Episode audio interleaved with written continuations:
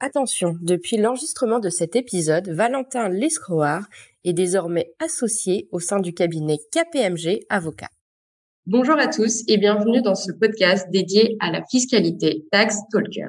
Aujourd'hui, pour discuter de la digitalisation des directions fiscales, je reçois Emmanuel Degler, professeur de droit et de fiscalité à l'EDEC Business School et membre de l'EDEC Augmented Law Institute, et Valentin Lescroard, associé prix de transfert au sein du cabinet FIDA. Bonjour Emmanuel, bonjour Valentin. Bonjour. Bonjour Justine, bonjour Emmanuel. Je vous remercie aujourd'hui euh, de nous accorder ce temps pour échanger sur un sujet assez d'actualité. Ma première question est pour toi Emmanuel. La question de la digitalisation des directions fiscales. C'est une problématique qui est de plus en plus discutée, mais cependant de façon assez moindre au regard de celle des directions juridiques plus, on n'a pas aujourd'hui de définition claire et arrêtée sur ce qu'elle recouvre. Dans un premier temps, est-ce que tu peux nous expliquer voilà euh, son contenu, définir les limites de celle-ci et de même nous partager ton constat sur la situation actuelle? Alors merci pour cette euh, première question, Justine, qui en fait regroupe deux questions. Donc la première question, c'est euh, bah, comment définir en quelque sorte cette digitalisation fiscale? Alors la digitalisation, euh, c'est un bien grand mot hein, qui est sur toutes les, les, bouches. On en parle, mais, mais qu'est-ce que ça recoupe véritablement? Eh bien, ça renvoie à cette idée de transformation. C'est cette idée de, de ne plus faire son métier de la même façon c'est pour vraiment reprendre des exemples caricaturaux, euh, quitter euh, son papier et sa calculatrice euh, pour aller vers des outils plus modernes, plus numériques, plus puissants. Mais c'est aussi et surtout un changement de mentalité. Et c'est cela qui est difficile. C'est par exemple être capable d'observer ce qui peut être automatisé et, et se risquer à se décharger de ce qui est répétitif. Donc, c'est vraiment cette idée de mouvement, de transformation appliquée à la fonction fiscale. Et la fonction fiscale, c'est quoi? Eh bien, c'est la gestion de l'impôt. Alors, dans cette gestion de l'impôt, on, pense bien sûr à, à, deux volets qui sont tout d'abord euh, le changement des états d'esprit, ça c'est vraiment important, et ensuite les outils. Et on a l'émergence de ce vocabulaire de, de tax tech, donc de solutions technologiques qui vont venir au service de la gestion de l'impôt. Alors, au service de la gestion de l'impôt, ça veut dire quoi? Ça veut dire bah, tout d'abord être capable de remplir ses déclarations en temps et en heure, mais on a un petit peu cette idée aussi de baguette magique où en fait on aurait un système automatisé qui ferait tout tout seul, qui arriverait avec des warnings à nous dire ce qui va, ce qui ne va pas.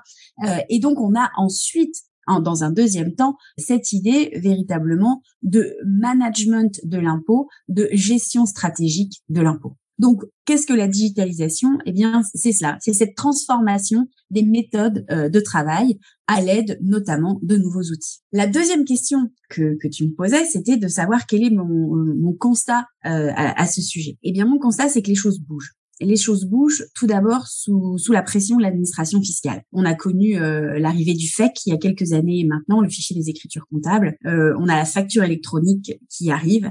Et donc les choses bougent par la, puissance réglementaire. Ça, c'est la première des choses. La deuxième chose, eh bien, c'est qu'on est dans des mouvements généraux de euh, transformation digitale. Les entreprises se transforment. Et donc, dans cet élan de transformation, eh bien, les directions fiscales peuvent parfois profiter de budgets qui vont être dédiés, de nouvelles solutions euh, qui vont les aider dans, dans leur métier. Donc ça bouge au niveau réglementaire, ça bouge aussi de façon globale et générale.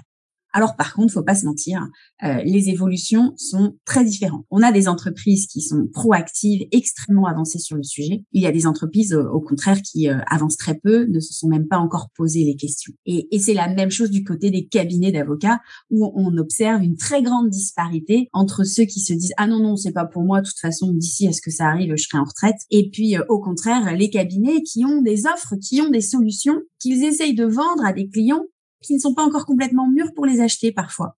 Et donc, il y a cette vraie question de la maturité du marché. Cette transformation est en cours, mais à ce stade simplement émergente. Très bien, merci beaucoup Emmanuel pour ta réponse très complète qui euh, offre une vision à 360 degrés euh, de la digitalisation des directions fiscales. Je me permets du coup de rebondir sur tes propos, euh, notamment pour ma question suivante pour Valentin. Valentin, euh, en tant qu'avocat, tu possèdes une double vision, notamment euh, de ces enjeux. D'une part, de ton rôle de conseil d'avocat euh, au quotidien, mais également vis-à-vis de la profession d'avocat. Comme Emmanuel l'a souligné, aujourd'hui, il, il existe un peu deux écoles. Est-ce que tu peux nous en dire plus? Tout à fait. Merci Justine, merci Emmanuel, parce que tu as déjà un petit peu introduit le propos. Et je pense que la vision, elle est, elle est même triple en fait, parce que tu as la vision de mes clients, tu as la vision de la profession d'avocat, et je ne représente, je suis pas vraiment représentatif euh, de cette profession, donc je vais parler pour ce que j'en connais, euh, mais il y a aussi la vision des administrations qui me semble tout aussi importante. Sur la vision des clients, c'est ce qu'a rappelé Emmanuel, c'est-à-dire que on est dans un grand mouvement de digitalisation. Digitalisation, c'est un mot qu'on entend tous les jours à tous les niveaux de la société. Euh, ça va de l'école des enfants jusqu'à euh, quand on fait nos courses. Et donc, bah, les directions fiscales qui se rendent compte qu'il y a d'autres directions qui sont beaucoup plus digitalisées se disent ah bah nous aussi il faut qu'on se digitalise. Sauf que il y a deux types de directions fiscales. Il y a celles qui disent il faut qu'on se digitalise et qui ont les moyens de le faire. Et les moyens, ils sont, ça repose sur beaucoup de clés. on pourra en discuter ensuite. Et puis il y a celles qui veulent absolument faire pour faire. J'ai rencontré euh, un client qui m'a dit euh, oui mais moi compte tenu de mon activité il faut que je me digitalise mais il savait pas par où commencer et il ne savait même pas ce que ça voulait dire ni vers quoi il, pouvait tendre. Donc on voit bien qu'on a un niveau de maturité comme le rappelait Emmanuel qui est extrêmement divers et avec lequel il faut composer autant de conseils pour essayer de faire un petit peu d'évangélisation. Parce qu'il est certain que la digitalisation de notre fonction c'est le futur. La question c'est pas est-ce que ça va arriver c'est quand ça va arriver. Alors peut-être que pour la fiscalité, c'est un petit peu plus difficile que pour d'autres matières, parce qu'il y a pas mal de casuistiques. Une application qui marcherait dans tous les cas pour tous les clients me paraît un petit peu ambitieuse et je pense qu'il y a beaucoup de mise en œuvre pratique euh, et beaucoup de leviers à actionner avant de pouvoir avoir une solution optimale. Le, le deuxième point de cette digitalisation, c'est la digitalisation de l'administration fiscale. Parce que comme le disait Emmanuel, la pression réglementaire, on voit que c'est ça qui fait évoluer. Ça vaut pour la voiture électrique. S'il n'y a pas une pression réglementaire, il n'y aura pas de voiture électrique. Et eh ben c'est pareil pour la digitalisation. Si on a une pression de la part des administrations, eh bien on va avoir de plus en plus de digitalisation. Et cette pression, en réalité, on l'a pour deux raisons. La première raison, c'est que l'administration, alors Emmanuel a parlé du fait de la facturation électronique, mais je pense que pour euh, problématiques de type Pilar One et Pilar 2, même si on n'est pas encore tout à fait sûr qu'elles vont se poser en pratique, on voit que les entreprises travaillent déjà beaucoup Pilar 2, c'est ce fameux taux d'impôt minimum. Il y avoir une déclaration à faire, des calculs extrêmement compliqués, notamment au regard des impôts différés. Et donc, on est obligé d'automatiser le calcul pour le rendre un tant soit peu transparent. Et donc, l'administration, elle va pousser pour avoir de la digitalisation dans ce type de sujet. Et puis, l'administration, elle se digitalise elle-même. Hein. Euh, depuis 2014, l'administration, elle se lance sur euh, toutes ces questions d'intelligence artificielle, Aujourd'hui, elle a un bureau de la programmation et de l'analyse des données. On nous dit qu'environ 45% des contrôles externes sont lancés à partir de data mining et qu'il en résulte des redressements suite à un examen quand même par un inspecteur qui reste un être humain, mais qui débouche dans 45 à 85% des cas en fonction des problématiques sur des redressements fiscaux. On voit aussi que dans d'autres pays, au Brésil, en Inde et même en Ukraine où une app a été développée, d'IA, on correspond de plus en plus avec l'administration via des formes numériques. Donc ce mouvement de digitalisation, il prend de l'ampleur au niveau des administrations. Il est en réflexion chez les clients et donc bah, les conseils ils doivent accompagner dans ce contexte-là. Alors comme le rappelait Emmanuel, c'est assez compliqué puisque à ce stade, les conseils sont pas toujours très avancés. On voit quelques cabinets internationaux qui ont réfléchi à cette problématique, qui ont lancé même des outils mais ça nécessite aussi une forte puissance d'investissement. C'est pas quelque chose qu'un euh, petit cabinet local sera capable de faire. Dans ce contexte-là, on a une forte disparité, mais je pense que la profession est peut-être légèrement en retard, peut-être pas sur les clients, mais en tout cas sur un certain nombre de choses qui pourraient être faites, et peut-être même sur les problématiques. Et ça, c'est aussi une question de frein. Euh, les freins, ils sont psychologiques, parce que j'ai un ami qui m'a dit, il a mon âge à peu près, donc une quarantaine d'années, et il m'a dit, euh, ah ouais, mais alors moi, le plus tard possible. Et je me souviens quand on a eu Télérecours, Télérecours qui est la plateforme pour euh, échanger avec les juridictions dans le contexte euh, des contentieux administratifs, en tout cas le, contentieux fiscal. Dans le cabinet où je travaillais avant, on, a essayé de se passer de télérecours le plus longtemps possible. C'est vraiment que quand on a été obligé qu'on a utilisé télérecours. Donc on voit qu'il y a un problème de, il y a un frein psychologique, mais aussi un biais de formation. Alors après, il y a aussi plein de façons d'avancer dans la digitalisation au niveau des cabinets. Par exemple, mon équipe a développé un outil pour évaluer le risque en matière de prix de transfert, puisque euh, c'est ma dominante, qui est, euh, qui est disponible sur le site de Fidal, et on essaye d'utiliser bah, les marqueurs qu'on connaît pour définir s'il y a un risque. Donc on voit, c'est extrêmement protéiforme, et c'est ça qui rend euh, l'époque que, que l'on vit extrêmement intéressante, c'est qu'il va se passer beaucoup de choses dans le domaine de la digitalisation. Je pense que Emmanuel en est tout aussi convaincu que moi.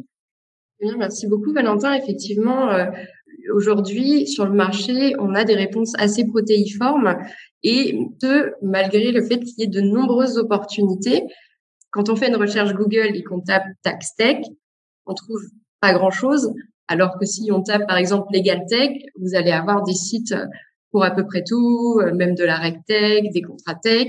Mais aujourd'hui, juste sur le sujet de la tax tech, ça me semble un peu obscur, de même que les solutions. Alors j'entends bien, on a des cabinets qui développent de plus en plus d'offres, mais ça ne me semble pas autant adressé que pour d'autres sujets. Et du coup, Emmanuel, est-ce que tu partages ce point de vue? Et pour toi, quels sont les freins par rapport à toutes ces opportunités, ces besoins qui au final aujourd'hui commencent seulement à être adressés ou alors de façon très partielle?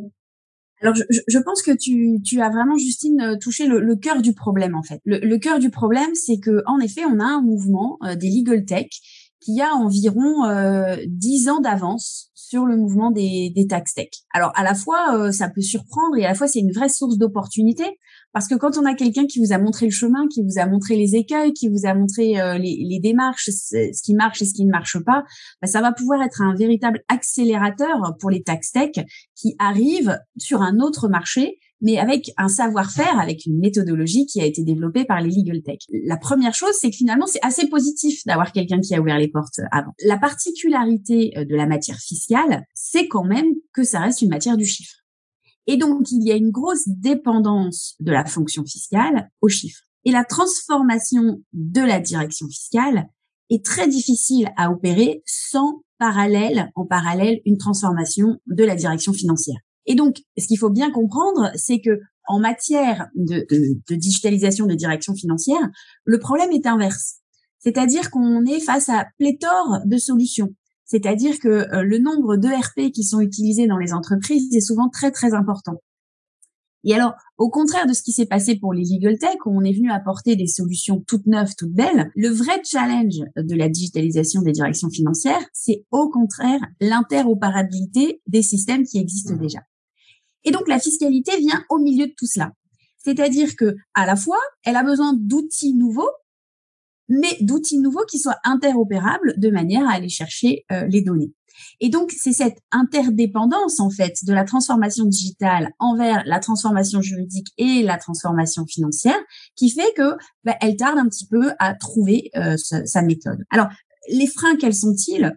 Euh, bah, les freins, ils sont, ils sont au nombre de trois en fait. Le, le, le premier frein pour moi, c'est vraiment ce problème d'acculturation. En fait, le problème qu'on a, c'est un problème d'hyperspécialisation. On a demandé aux fiscalistes d'être des spécialistes de la fiscalité, mais plus que ça, d'être des spécialistes, et là je renvoie à Valentin, des, spécialistes des prix de transfert. Au contraire, pour mener à bien un projet de transformation digitale, ce qu'il faut, c'est être transdisciplinaire, mais pas seulement en fiscalité, mais aussi être capable de discuter avec des gens de l'IT, être capable de discuter avec des gens de la conso, être capable de discuter. Et c'est là, en fait, où euh, véritablement, on a un problème de formation. La formation se fait trop en silo. C'est-à-dire que, eh bien, dans les écoles d'ingé, on fait pas de fiscal. Et euh, dans les cursus de fiscalité, euh, on fait pas d'IT. Et ça, ça ne marche pas, en fait. Et c'est là où on a ce, ce, ce, véritable problème. Donc, on a un problème premier qui est euh, celui des, des compétences. Le deuxième problème, et Valentin l'a bien dit, c'est le problème financier. C'est que ça coûte cher.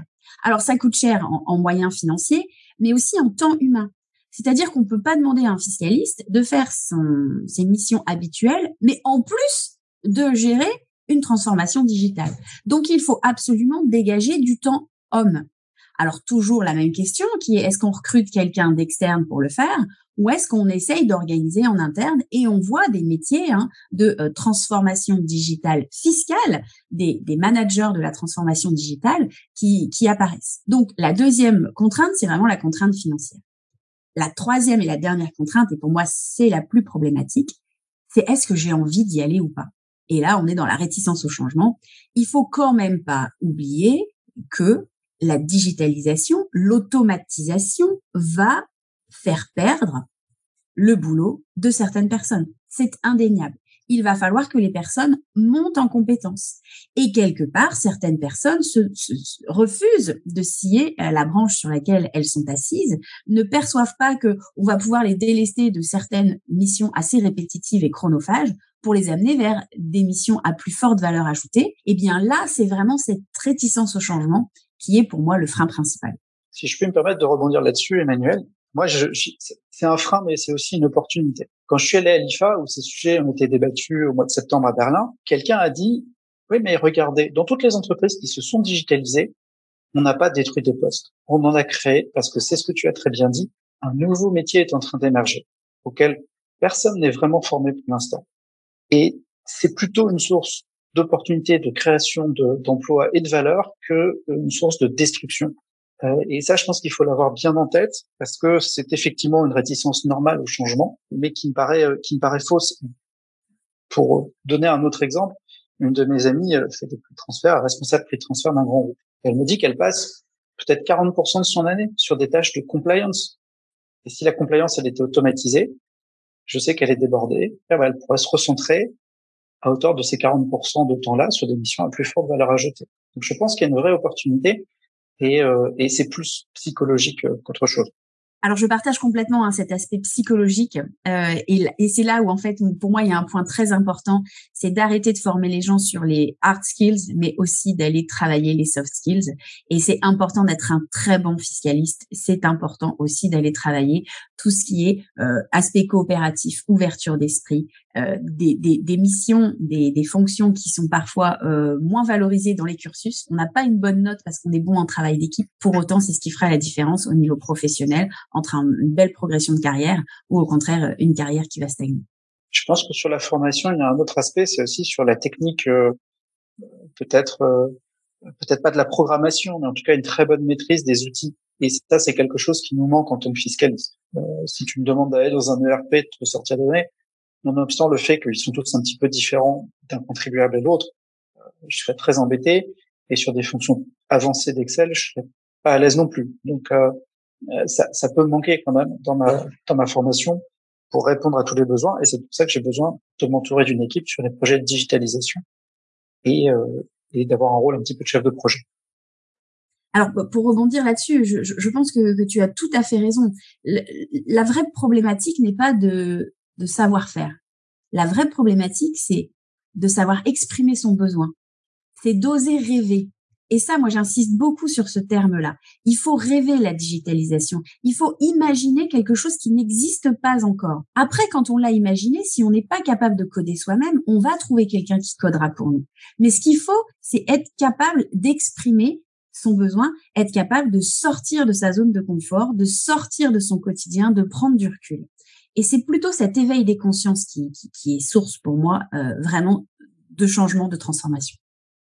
Mais je pense que pour bien prendre un projet de digitalisation, il faut, tu as parfaitement raison, bien définir ce qu'on veut au départ, en ayant euh, l'idée que, comme le disent mes partenaires informatiques, euh, tout, tout ce qui ne relève pas de l'intelligence humaine peut être automatisé. Donc le domaine est extrêmement large. Mais je pense qu'il faut aussi savoir se concentrer sur des projets. Il ne faut pas avoir une approche extrêmement ambitieuse directement. Il faut prendre les choses les unes après les autres pour avoir aussi des petits, des petites victoires, des quick wins, comme on dit en anglais. Et ça nous donne de la légitimité, ça nous donne de l'aisance et ça nous permet d'avancer plus sereinement. En clair, on n'automatise pas tout le process prix de transfert du jour au lendemain. On s'intéresse d'abord à, peut-être un type de flux et, et on progresse ensuite euh, avec une approche plus, plus ambitieuse.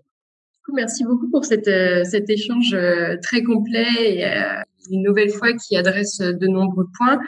J'ai une petite question du coup pour vous deux. On, on peut voir qu'il y a pas mal d'obstacles, pas mal de challenges. Donc du coup, déjà en temps normal, les fiscalistes notamment d'entreprise se demandent toujours comment on évangélise, si je puis me permettre, les opérationnels à la question fiscale. Alors de surcroît, comment on fait ça pour de la digitalisation fiscale? Comment on convainc la finance, même aussi l'IT, euh, parce qu'on on parlait de la question de coder comment on embarque avec nous euh, des gens de l'IT qui quand même qui doivent sûrement avoir des a priori euh, négatifs sur la fiscalité, comme quoi c'est euh, un peu rébarbatif. C'est disons-le, c'est pas très sexy. Donc comment on arrive à, à convaincre et à fédérer autour de ce projet? Valentin, tu y vas ou j'y vais? Ah bah honneur à toi. Euh, donc il y a il y a deux questions dans ta question, Justine, en fait, euh, qui, qui, sont euh, bah, comment ça se passe en entreprise et comment ça se passe en cabinet? Je pense que là vraiment c'est différent.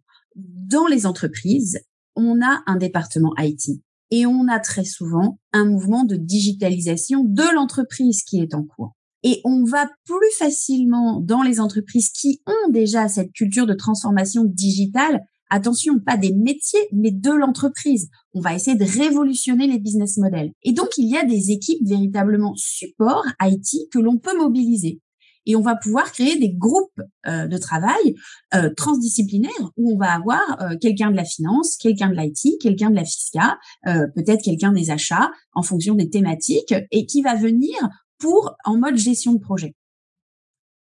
En revanche, dans les cabinets d'avocats, c'est assez différent. Pourquoi? Parce que le service IT dans un cabinet d'avocats est là pour fournir bah, du Word qui fonctionne, de l'Excel qui fonctionne, un réseau euh, Wi-Fi euh, à peu près satisfaisant. Et il y a beaucoup moins cette idée de euh, mise au service, de développement de nouveaux produits, de, de, de, travail en groupe. Et, et, pour cette raison, en fait, la problématique est vraiment différente en entreprise et en cabinet d'avocats. Alors, plus précisément, la question, c'est comment on motive des gens de l'IT à aller bosser en cabinet d'avocat. Eh bien, ce qu'il faut, c'est avoir des visions stratégiques, c'est avoir des projets et recruter sur le fondement de ces projets et de ces visions. Et on en revient à ce que j'expliquais tout à l'heure. Ce qu'il faut, c'est avant tout être capable de rêver le futur. Il faut d'abord rêver le futur. Pour, rebondir sur ce que tu disais sur les cabinets d'avocats, il y a deux choses qui sont différentes. Il y a comment on digitalise notre pratique du quotidien et ça, c'est déjà un enjeu.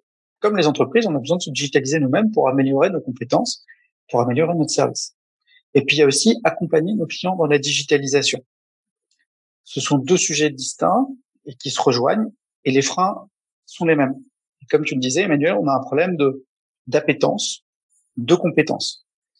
Euh, recruter des équipes IT qui seraient capables de faire ça, il y a un frein majeur parce que tous les cabinets y ont pensé, en tout cas tous les cabinets qui sont confrontés à ce genre de problématique, c'est le coût.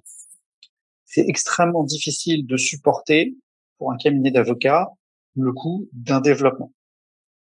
peut-être parce qu'on ne sait pas très bien faire des levées de fonds et, et ce genre de euh, et ce genre de choses, mais euh, bon après on a des actionnariats en général qui sont assez fermés, gare aux règles de la profession, mais euh, mais clairement c'est les plus grands cabinets internationaux qui, eux, bah, de par leur empreinte mondiale, arrivent à dédier des compétences à ça. Ceci étant, je ne suis pas certain que ce soit les seuls à avoir des compétences euh, intéressantes en matière de digitalisation, puisqu'on voit des, des startups. Alors, est-ce que c'est des tax tech ou de la tech dans la dans la taxe euh, Je je, je vais pas je vais pas polémiquer sur le sujet parce qu'en fait ça n'a pas d'intérêt. L'essentiel c'est de digitaliser les process. Euh, et, on voit que les acteurs sortent aussi, en tout cas du monde des cabinets d'avocats. Est-ce que c'est et c'est une vraie euh, réflexion qu'on a tous Et est-ce que c'est un métier qui est en train de nous échapper? Ou est-ce que c'est un métier qu'on n'a pas encore réussi à acquérir dans dans nos structures? C'est un vrai euh, c'est un vrai positionnement. Ce qui est certain, c'est qu'un cabinet d'avocats, c'est comme toute entreprise, ça doit évoluer. La, la question, hein, c'est clairement la question du positionnement des éditeurs de solutions. Euh, par rapport au cabinet d'avocats. Donc, qui va avoir la solution techno, qui va avoir euh, le conseil, euh, la partie conseil. moi, je pense que les cabinets d'avocats doivent vraiment capitaliser sur la relation de confiance qu'ils ont avec leurs clients.